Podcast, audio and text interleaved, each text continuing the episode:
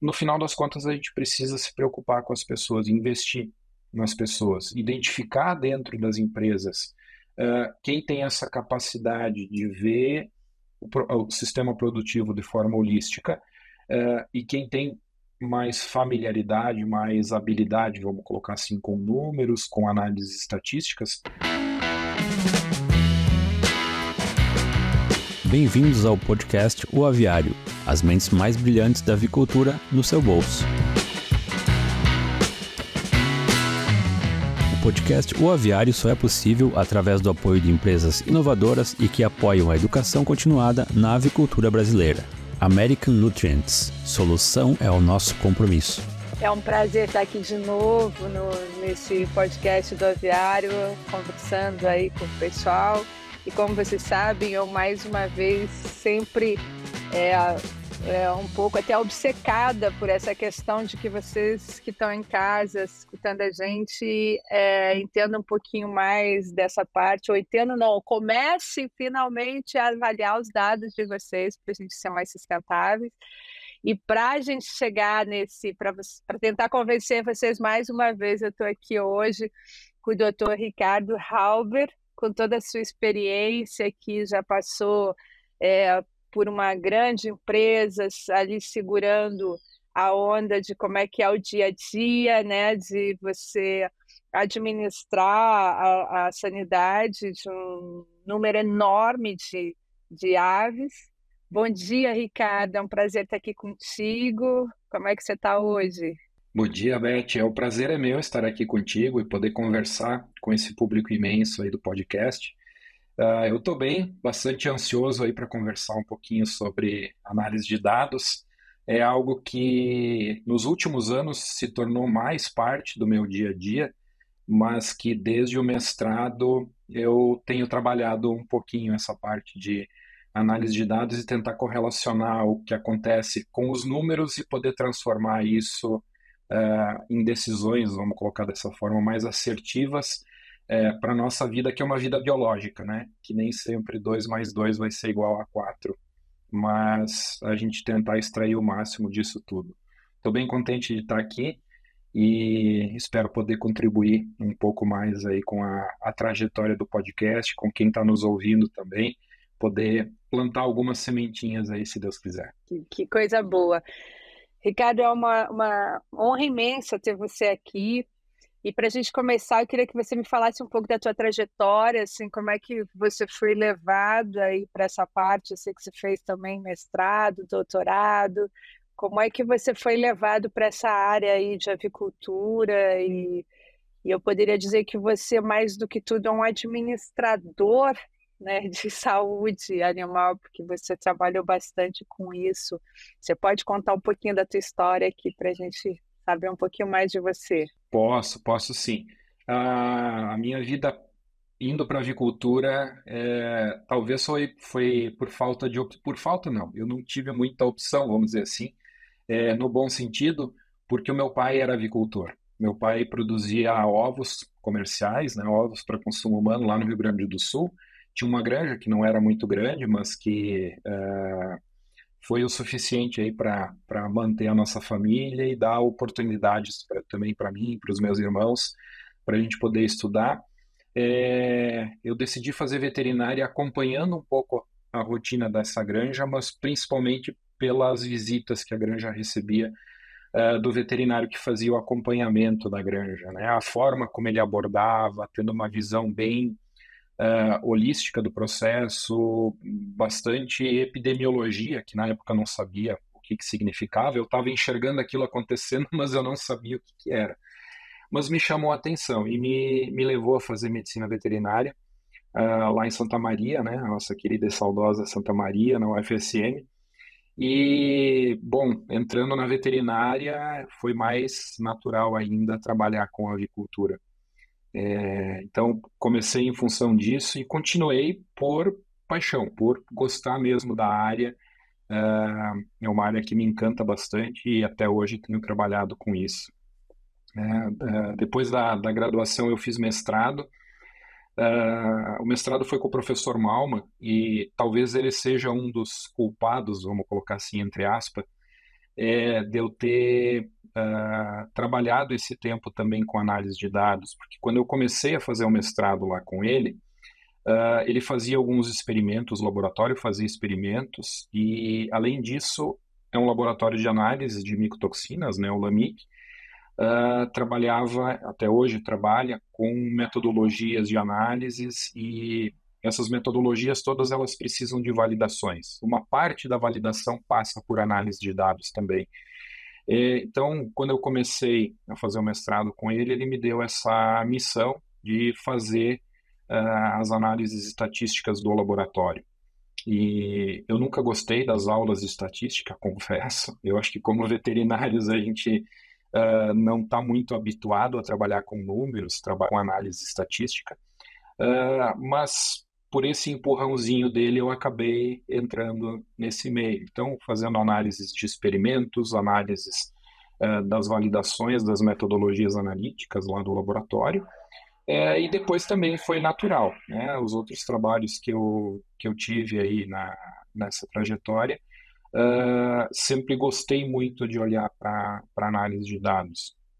É, o doutorado também tive bastante análises estatísticas que eu precisei fazer, uh, mas essa visão um pouco mais abrangente, vamos dizer assim, da importância da análise dos dados para a sanidade, para a saúde animal, ela veio mesmo foi com o pós-doutorado. Esse projeto de pós-doutorado que eu fiz através da UTFPR, uh, mas foi um projeto que foi executado dentro da BRF, foi um projeto em company, é, ele me proporcionou isso. Então, tendo acesso a uma base de dados imensa, gigante, que se tem, uh, com algumas coletas direcionadas do ponto de vista de sanidade, necrópsias e tudo mais, e que no final das contas o, a intenção do projeto e o trabalho até que a gente acabou publicando no final foi entender o quanto que essas variáveis sanitárias, principalmente de lesões que a gente observa em necrópsias, podem impactar no desempenho dos animais e nos ajudar ao longo da vida desses animais a poder entender o que, que vai acontecer lá na frente. Se a gente vai precisar meio-dia, um dia a mais de tempo desse, dessas aves no campo para elas atingirem o peso, se a gente vai ter uma desuniformidade maior ou menor. Uh, então, foi ali, né, essa, uh, a partir do momento que eu comecei a trabalhar na BRF, especificamente dentro desse projeto, que uh, essa parte de análise de dados e poder relacionar com o que acontece no campo mesmo tomou mais forma.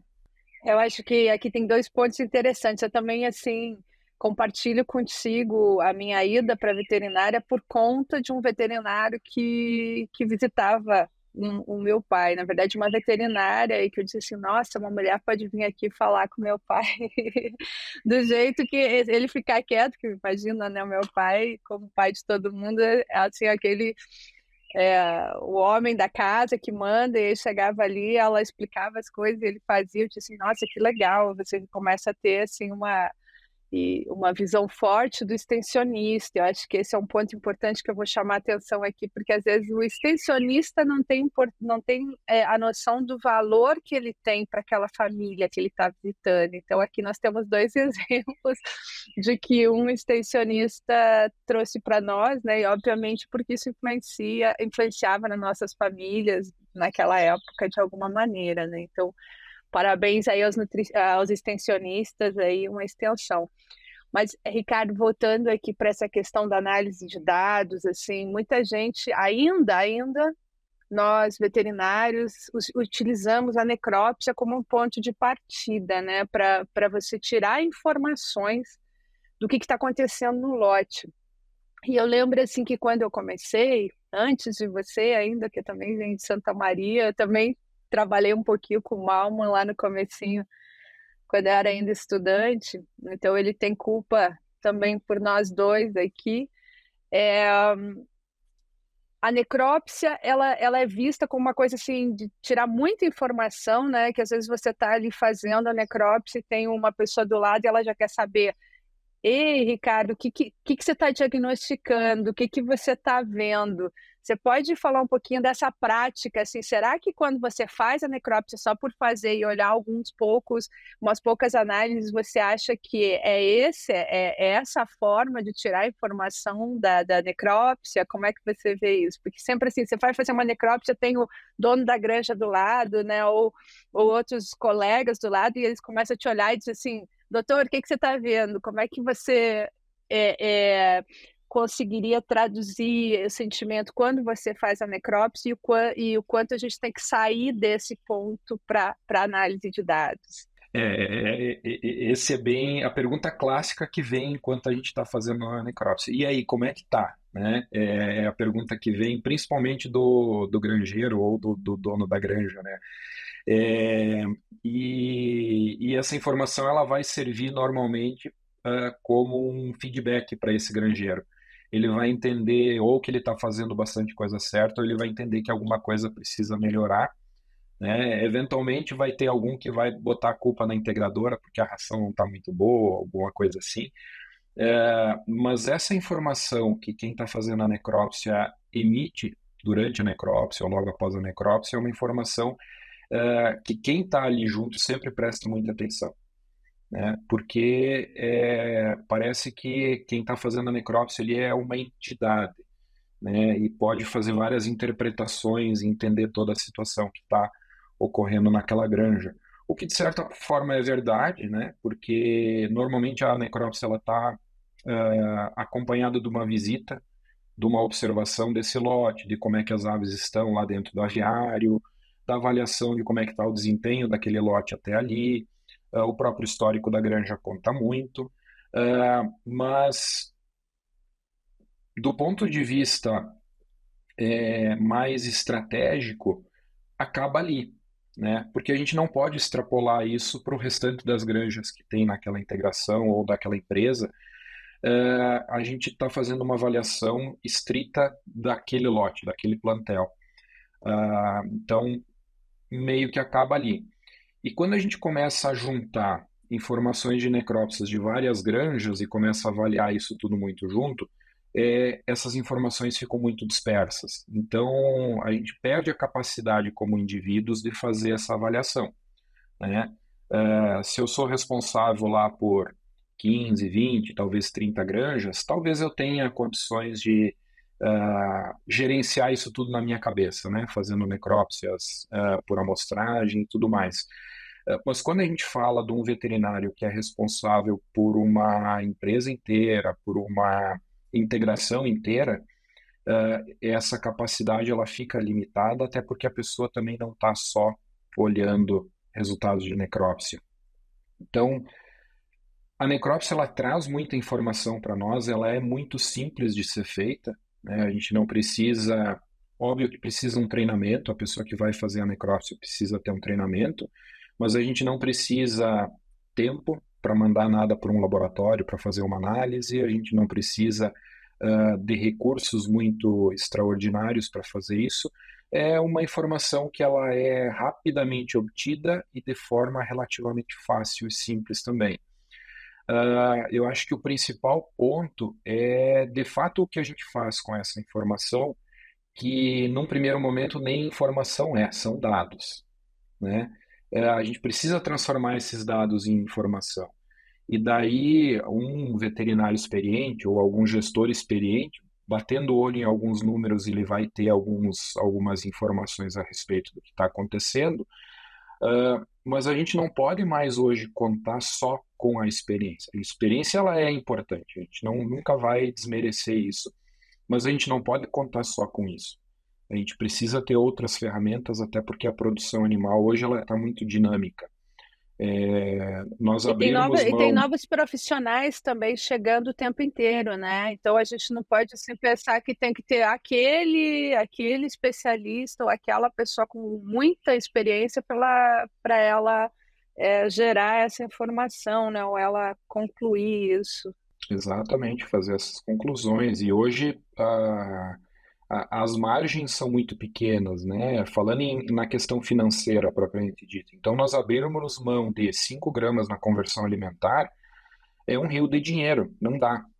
É, é, a gente precisa trabalhar, a gente está trabalhando sempre no limite.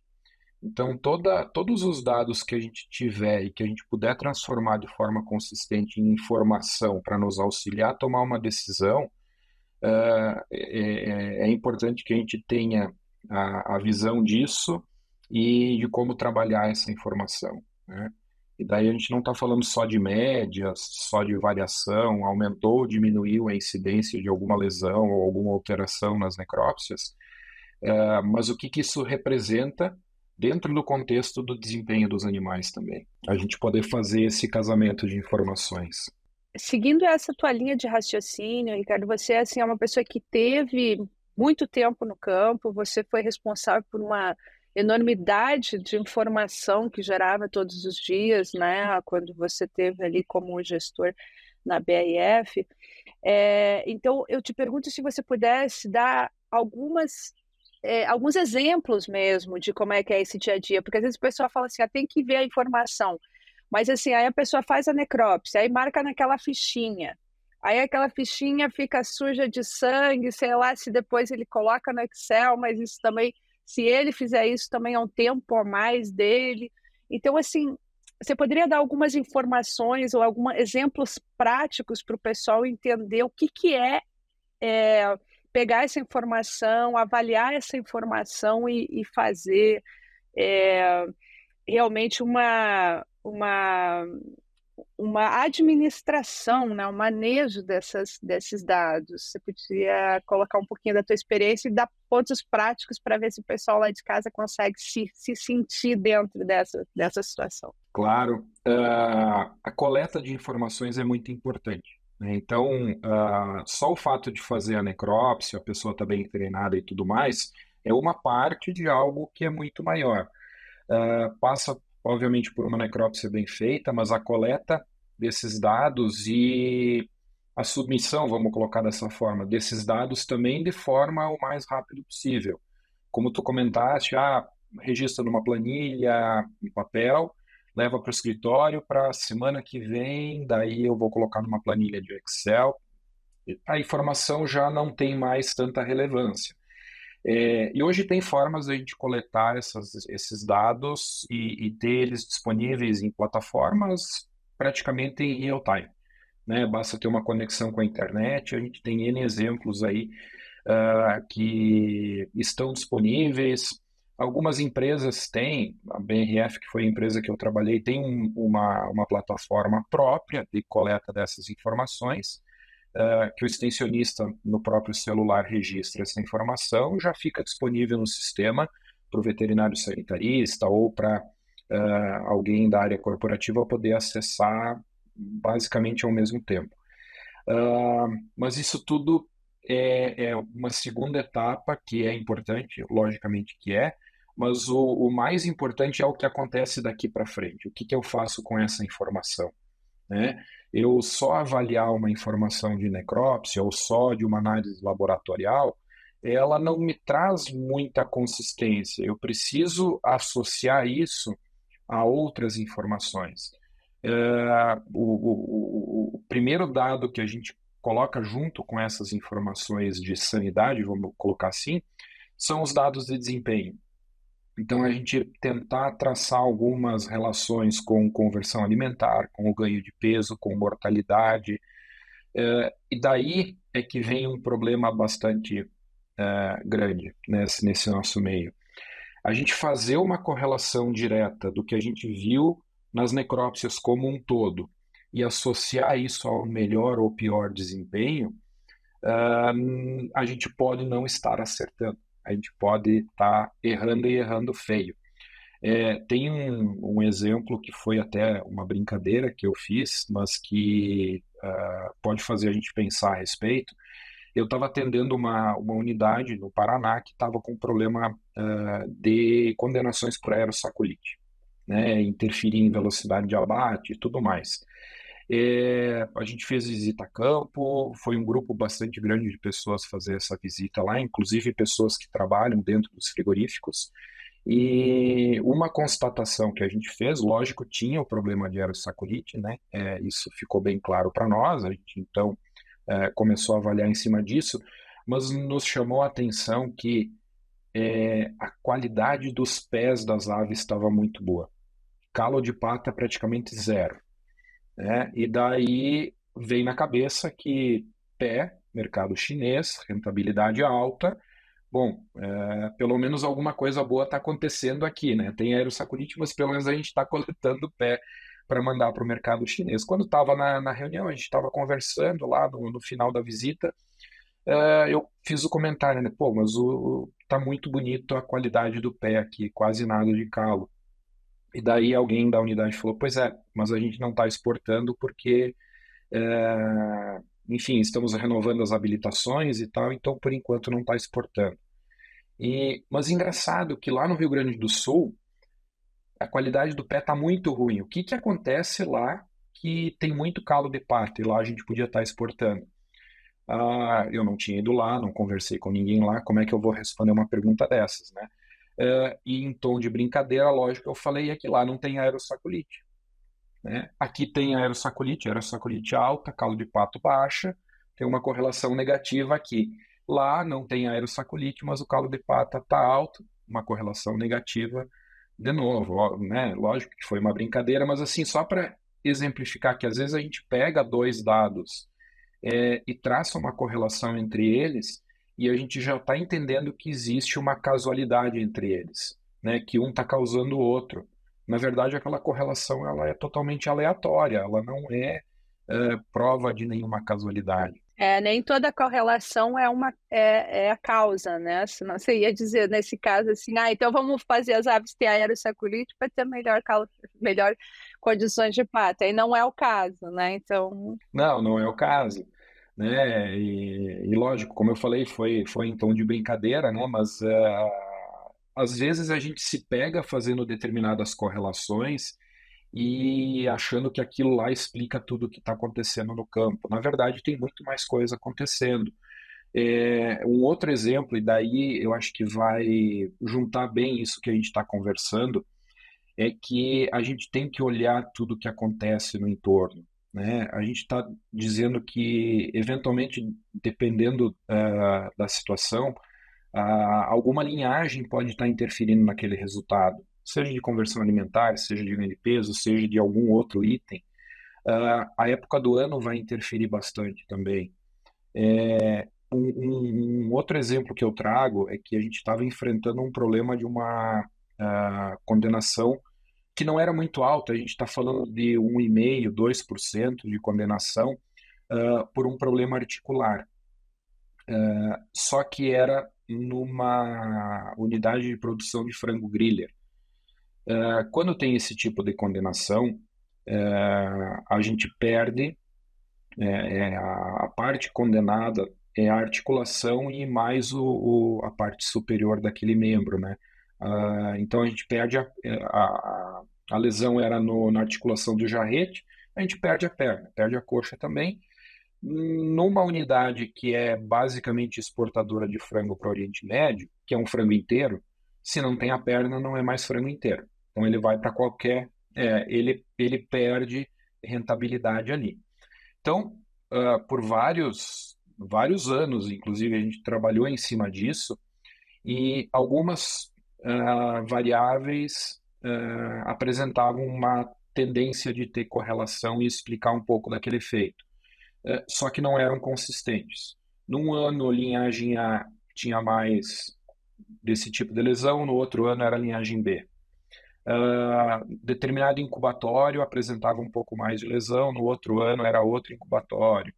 Tinha alguma relação com a idade de matriz, mas também não era consistente. Eventualmente, matriz mais jovem, o pintinho apresentava mais lesão, e assim ia. Mas tudo isso era muito inconsistente. A gente avaliava e não, não conseguia encontrar nada. O que, que era extremamente consistente? É, essa, essa unidade de produção alojava animais sexados, então tinha lotes machos e lotes fêmeas. A gente via que lotes de machos sempre tinham mais lesão do que lotes de fêmeas. Outro aspecto, tinha uma correlação muito forte com o GPD. Quanto maior o ganho de peso dessas aves, maior era a incidência de lesão. e isso era consistente. Ao longo de três, quatro anos que a gente pegou uma base de dados lá para avaliar, isso foi consistente. Né? É, a conclusão que a gente chegou é que, primeiro, a gente deveria tentar reduzir o máximo possível o alojamento de machos naquela região. É, isso era possível, tinha logística para fazer isso. E outro aspecto era tentar reduzir um pouco o GPD, né? É, que isso poderia auxiliar também. Só que quando a gente foi fazer a, a análise da viabilidade econômica disso, isso representa reduzir GPD, re, representa mais tempo dessas aves no campo. E a gente precisa mais área no campo para ter essas aves alojadas, mais aviários. Uh, pra, e a gente precisa ter mais aves no campo também, porque se as aves ficam mais tempo para atender volume de abate, eu preciso ter um estoque maior no campo. Isso tudo junto, impacto em fábrica de ração, impacto em incubatório, é, não compensava do ponto de vista financeiro uh, com o ganho que a gente teria reduzindo lá de 2% para 1,5% ou para 1% aquela incidência de, de, lesão articular. Então se acabou decidindo ficar com a lesão, uh, com aquela realidade, trabalhando daquela forma.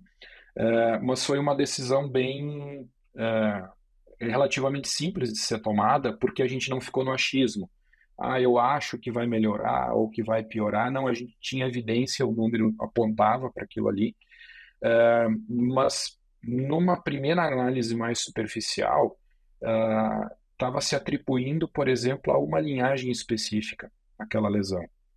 Então recaiu sobre aquela linhagem a culpa, vamos colocar assim, por ter aquela lesão. Mas na verdade não era isso. Quando a gente foi fazer a abertura da base de dados e uma análise mais aprofundada, a gente percebeu por questões logísticas daquela realidade, é, aquela linhagem tinha uma proporção maior de machos alojados né, em relação a outra linhagem. Então, ficou. É, a gente poderia ter simplesmente é, deixado recair a culpa sobre aquela linhagem, talvez até ter reduzido o volume daquela linhagem no campo, naquela situação, é, mas não ia basicamente resolver o nosso, o nosso problema.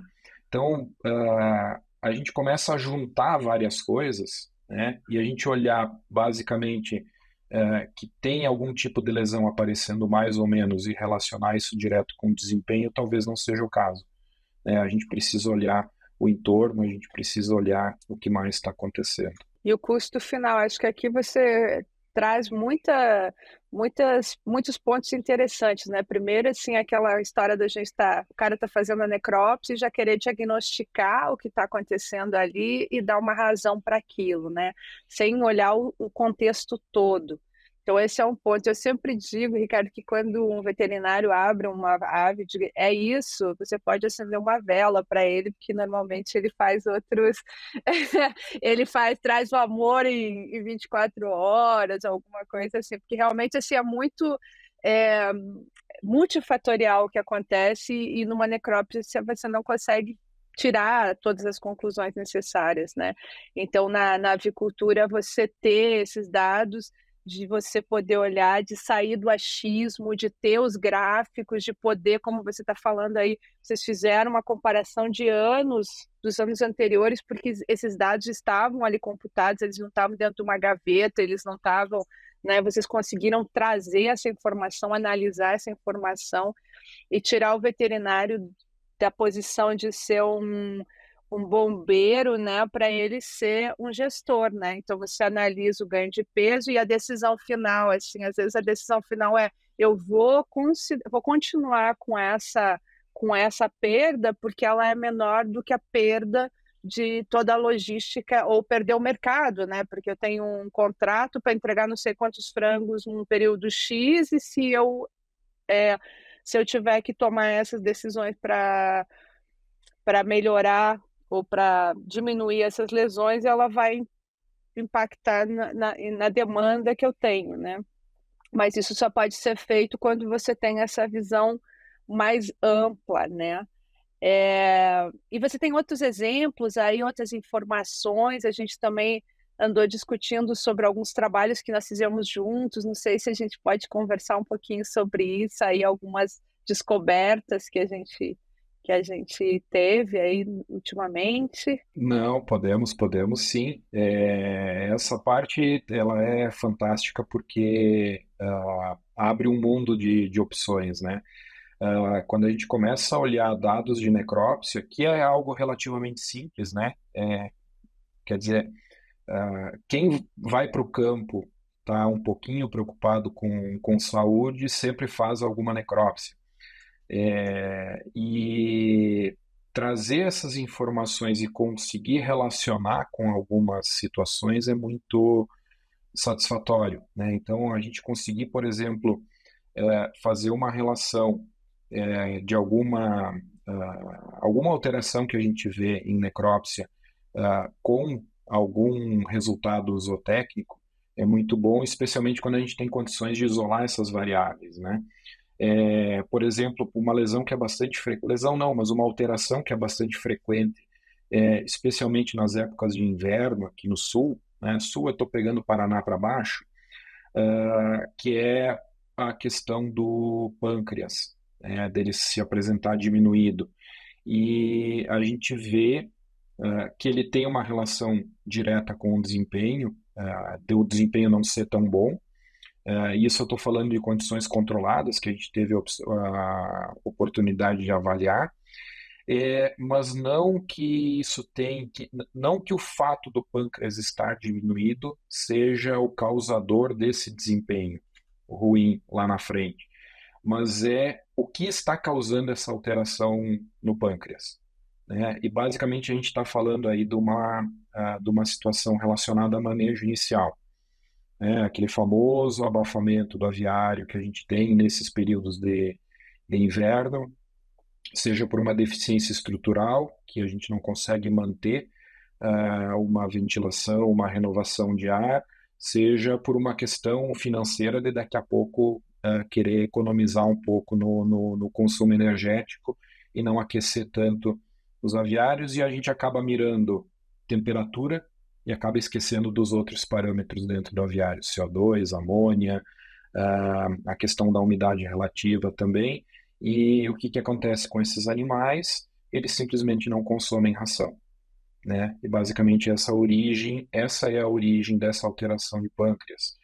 Uh, mas por que, que isso vai impactar no desempenho lá na frente? E daí também quem trabalha com avicultura há seis meses sabe que o peso daquele pintinho na primeira semana ele vai refletir diretamente no desempenho desse animal lá na frente. Então, se a gente tem lá estabelecido que o, o alvo de peso daquele pintinho para a primeira semana é em torno de 200 gramas, e a gente está com 180, 185, a gente sabe que uh, esse animal não vai performar bem, né? aquele lote não vai performar bem.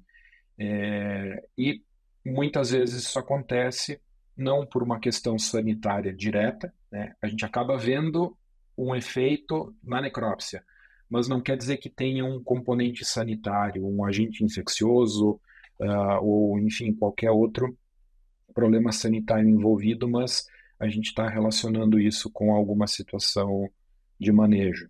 Esse é um exemplo, né, Beth? A gente tem N outros que a gente pode colocar também, é, quando a gente junta todos esses dados que vêm da necrópsia é, e transforma isso numa informação única, uh, num indicador, num score de, de lesão geral, a gente pode também relacionar com algumas situações relacionadas ao desempenho.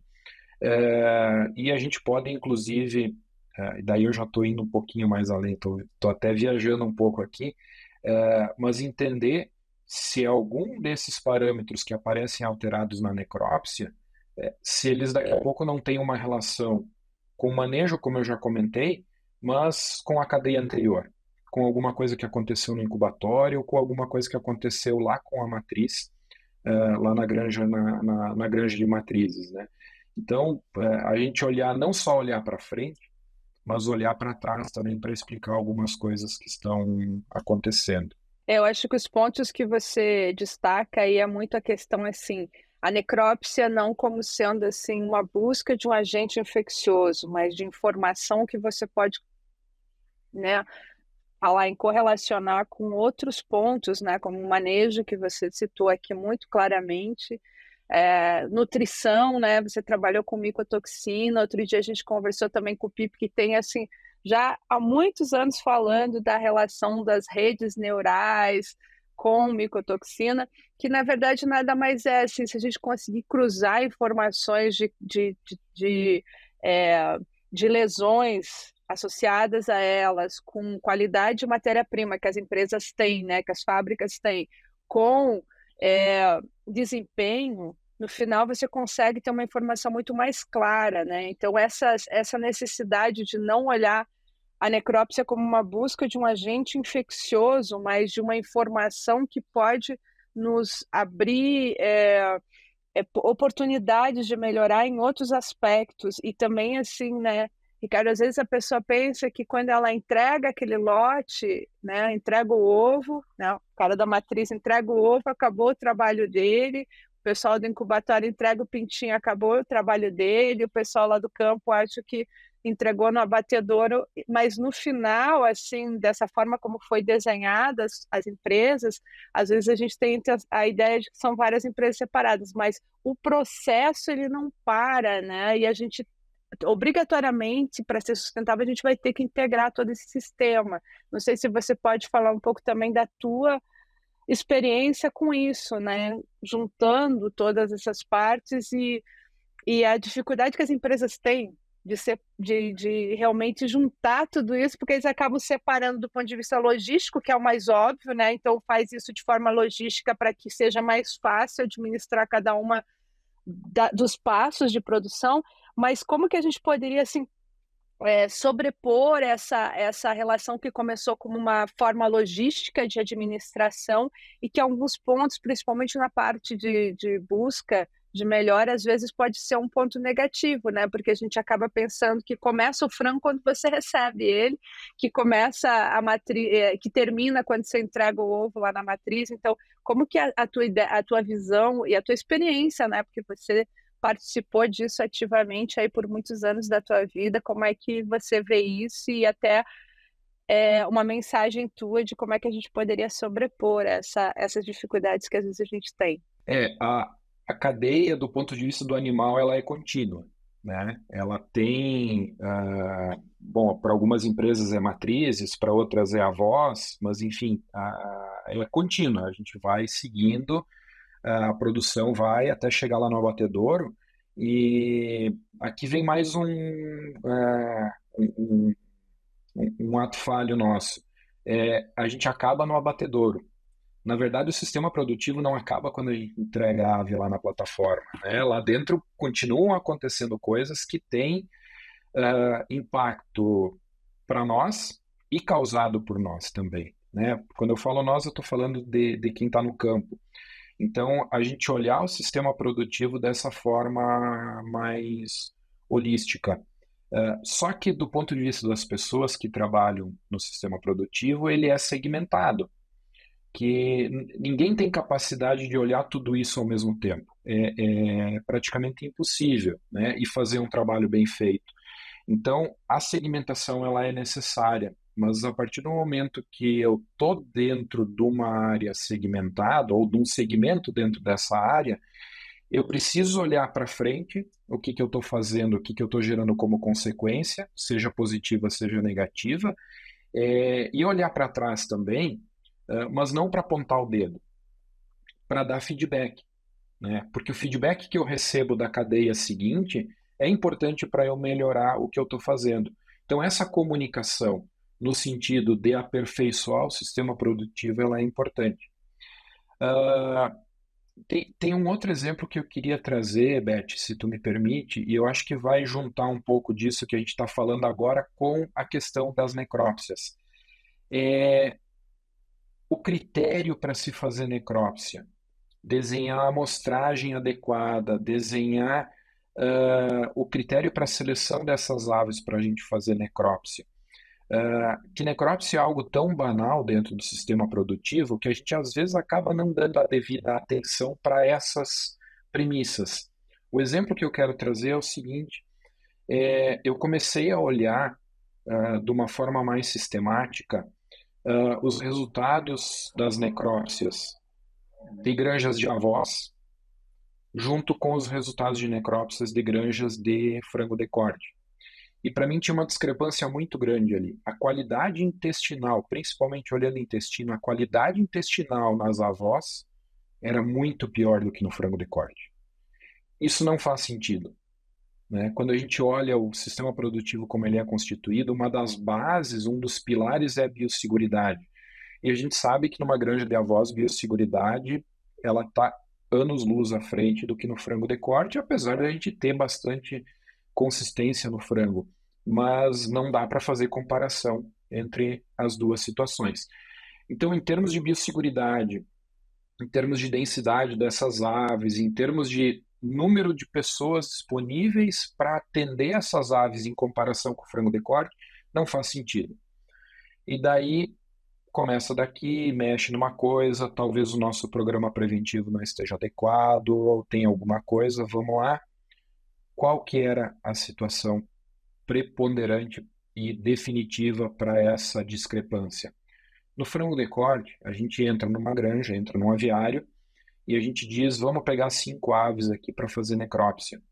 E a gente pega aves médias. A gente caminha dentro do aviário, pega aquelas aves, faz necrópsia, a gente tem uma visão geral daquele lote. O que é importante, né, Ricardo? Só para lembrar, assim, que é importante que não seja aves só ruins, né? Tem que ser aves Exato. médias. E que não seja aquele frangão bonito lá que, que é o melhor do lote, né? O que, que acontece nas avós? Uma ave, avó, custa muito caro. Então, entrar num aviário e sacar cinco avós médias para fazer necrópsia é economicamente inviável. O que, que o pessoal normalmente faz? Faz necrópsia de aves que vão ser eliminadas, aves improdutivas ou aves com alguma, sei lá, com problema de perna, que, né, enfim, uh, não são aves médias, não são aves exatamente saudáveis, vamos dizer assim.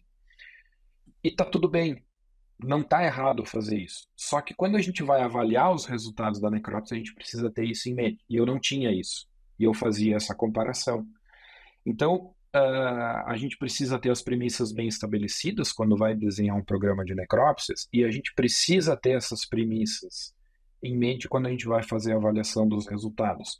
Porque senão a gente vai achar que está tudo bem, porque nós sempre pegamos aves rígidas, aves que são de muito bom desempenho e que não vão apresentar praticamente lesão, Uh, ou nós vamos ter a sensação de que está tudo muito ruim, porque a gente está sempre avaliando aves refúgio, aves que vão ser eliminadas de qualquer forma e fazendo necrópsia nessas aves. Então a gente precisa estabelecer bem essas premissas. Uh, e de novo, eu não estou dizendo que numa granja de avós ou bisavós a gente precisa entrar lá e pegar só aves saudáveis, aves médias, uh, mas a gente tem medo quando vai avaliar os resultados de que a gente está lidando com uma ave numa determinada característica. Né? Uh, eu acho que isso uh, ajuda muito a compor isso que a gente está conversando e que quando a gente tem também a intenção de ter esse olhar holístico, de querer ver toda a cadeia produtiva, uh, a gente ter uma visão que não seja viciada ou que a gente não queira ver tudo exatamente da mesma forma em todos esses pontos da, da cadeia produtiva. Um exemplo inverso, talvez, é a gente pegar um veterinário sanitarista que está trabalhando há 5, 6 anos uh, com avós ou bisavós e colocar ele para trabalhar no frango de corte, é, ele vai ter uma visão, principalmente de biosseguridade, uh, que talvez vai dar uma travada nele, ele vai dizer, putz, mas aqui está tudo errado, né? Como é que não está tomando banho? Como é que eu vou em quatro granjas no mesmo dia? Uh, né? É, em termos de biosseguridade, para a voz está tudo errado, mas para a realidade do frango de corte é isso aí mesmo, é assim que funciona. Então, quando a gente quer ter essa visão holística, a gente precisa ter também em mente as particularidades de cada, uh, de cada ponto desses da cadeia produtiva. Né? No frigorífico, cada dia é um dia. É, tudo que aconteceu ontem não necessariamente vai acontecer hoje de novo. Uh, e quando alguém do frigorífico vai para o campo, uma granja de frango de corte são 42 dias. Aquele lote leva 42 dias para ser uh, formado, né? É, então, é se, Se eu fiz alguma coisa errada lá no primeiro dia ou na primeira semana, paciência. Aquele lote ele vai representar uma consequência negativa dentro do sistema produtivo até ele ser abatido, né? Uh, e uma coisa boa que eu fizer também na primeira semana vai demorar 42 dias ou 35 dias até uh, mostrar o seu resultado, o seu reflexo lá no abatedor. Isso serve para matrizes, serve para o incubatório também, né? É, então a gente ter essa, essa dimensão ajuda, né? Uh, e a gente entender como é que são captados todos esses dados que a gente acaba trazendo do sistema produtivo e como que eles acabam interagindo de uma forma ou de outra. Sim, o ponto de o que, que é o dado que você está colocando no sistema, né? Uma ave que você está diagnosticando. Tem muita gente assim, ah, vamos pegar e fazer mortalidade. Mesmo no frango, às vezes as pessoas vão analisar a mortalidade, né? Se o teu objetivo é saber por que, que eles morreram, é um ponto. Agora, se o teu objetivo é você analisar todo o contexto, você tem que incluir aves que são mais menos desenvolvidas, com aves médias, com aves você tem que ter uma proporção igual daquele lote e, e é um, um ponto bem diferente, né? A necrópsia moni com característica de monitoria, com a necrópsia com característica de diagnóstico, né? E por isso, assim, na, na análise de dados é, é importante. Cara, a gente já está chegando aqui no final, a gente podia ficar horas aqui escutando todas as tuas, todas as tuas, os teus é, é, essa, essas, esses exemplos que você traz, que eu acho que são muito práticos para quem está aí no campo.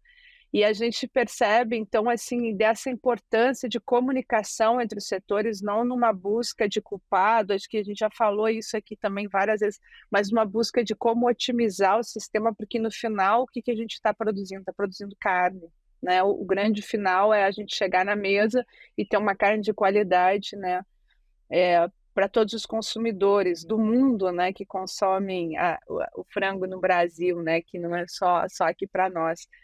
E aí, chegando para esse final, eu queria que você deixasse assim, uma mensagem, como que a gente passa para esse outro nível, né? Quais são as, as, um, as oportunidades que a gente tem hoje, assim, para sair daquela necrópsia que você abre, que você esquece, que, obviamente, um profissional com mais experiência vai conseguir resolver e tomar decisões mais uh, efetivas, outros mais jovens vão ser, ser um pouco mais é, reticentes. Como é que a gente sai desse cenário para um cenário onde a gente começa a realmente ver tudo, todo o sistema de uma forma muito mais holística e toma decisões mais pertinentes para melhorar a produção a partir da visão veterinária de necrópsia. Claro que tem várias outras coisas, mas especificamente aqui na nossa conversa vamos focar, já que a gente falou muito em necrópsia, em dados de necrópsia, qual seria a tua mensagem aí para a gente ir para um outro passo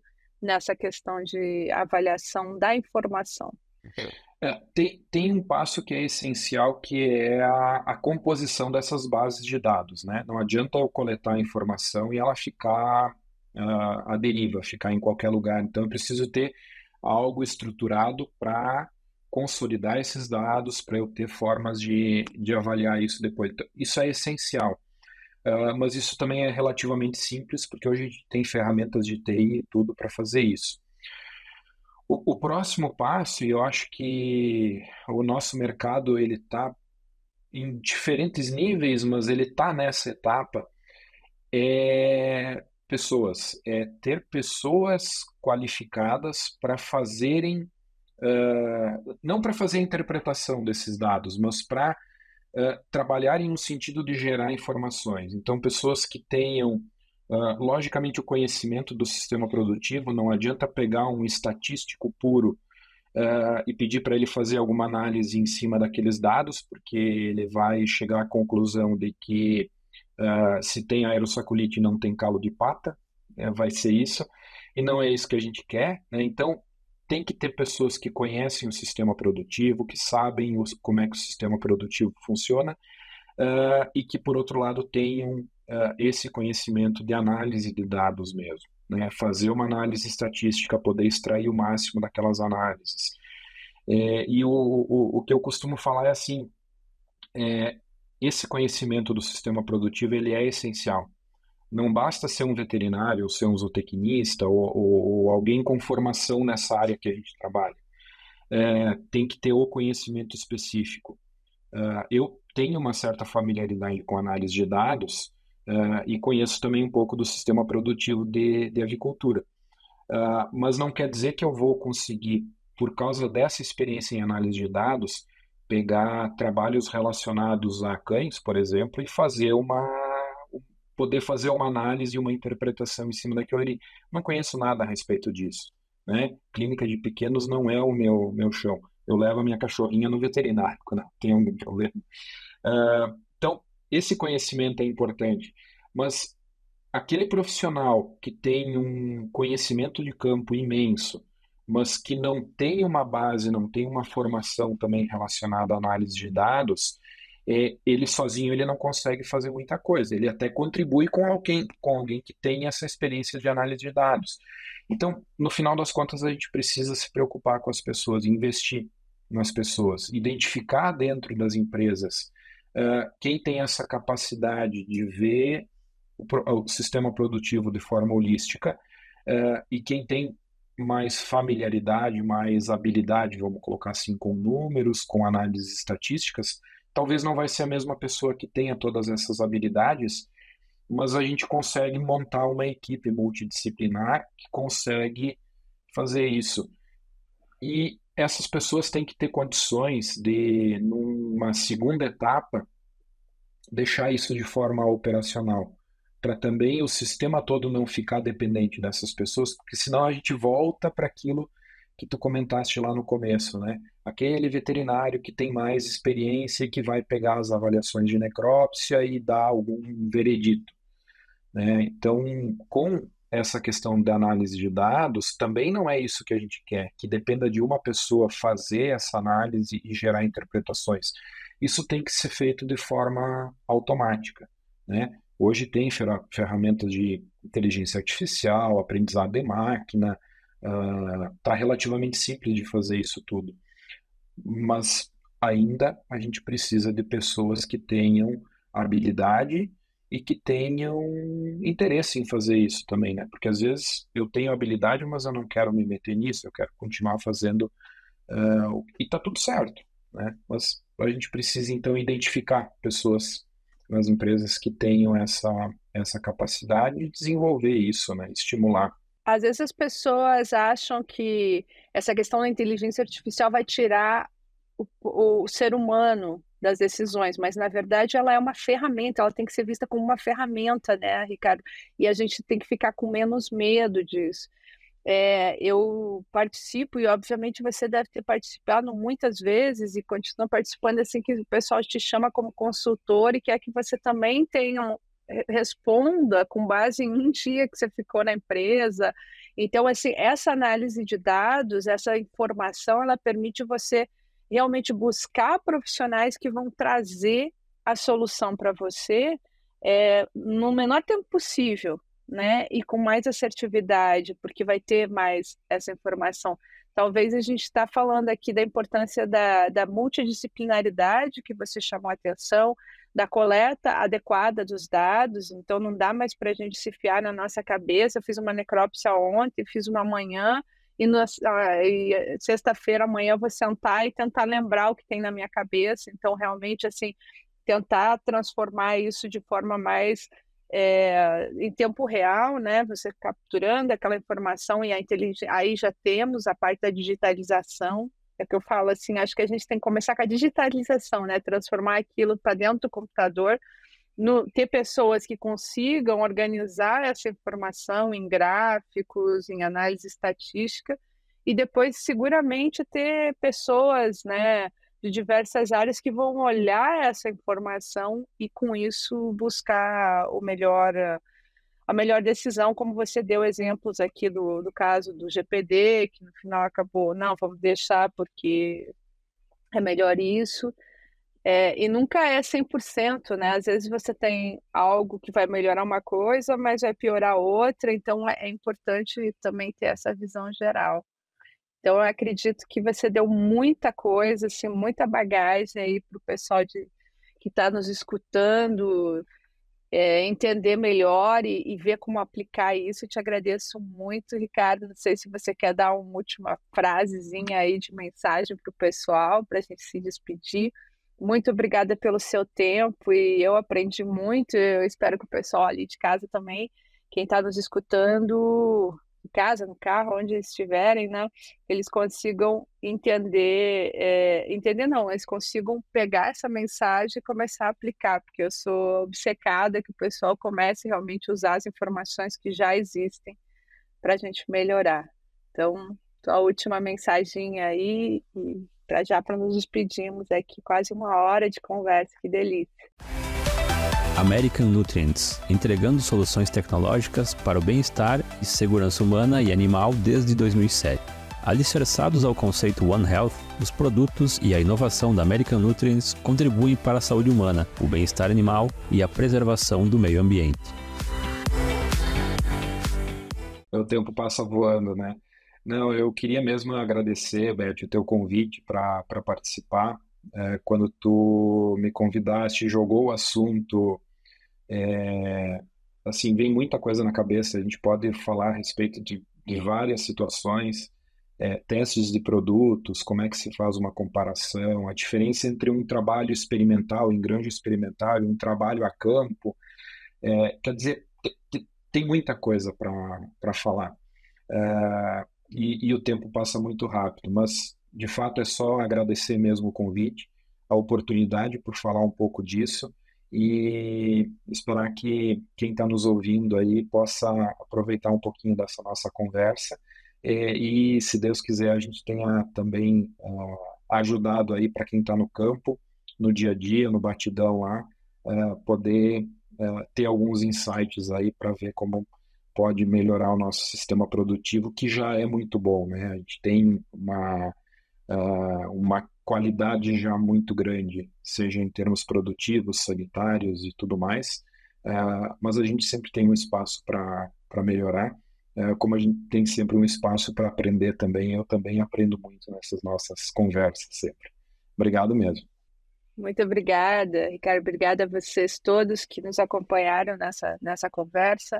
Lembrar assim, que eu sempre tenho muito orgulho de dizer que eu sou trabalho com avicultura, sou do Brasil, porque todo mundo recebe a gente tão bem, né, Ricardo, lá fora, eu sei o quanto você está fazendo sucesso lá também, mas quando a gente é muito bom, a gente tem que ser cada vez melhor, né, esse é o, é o risco que a gente tem, então, assim, quando você está bem, todo mundo exige que você sempre seja melhor e sempre tem espaço para a gente é, ficar mais informado para conseguir resolver melhor os problemas. Então, muito obrigada a todos vocês.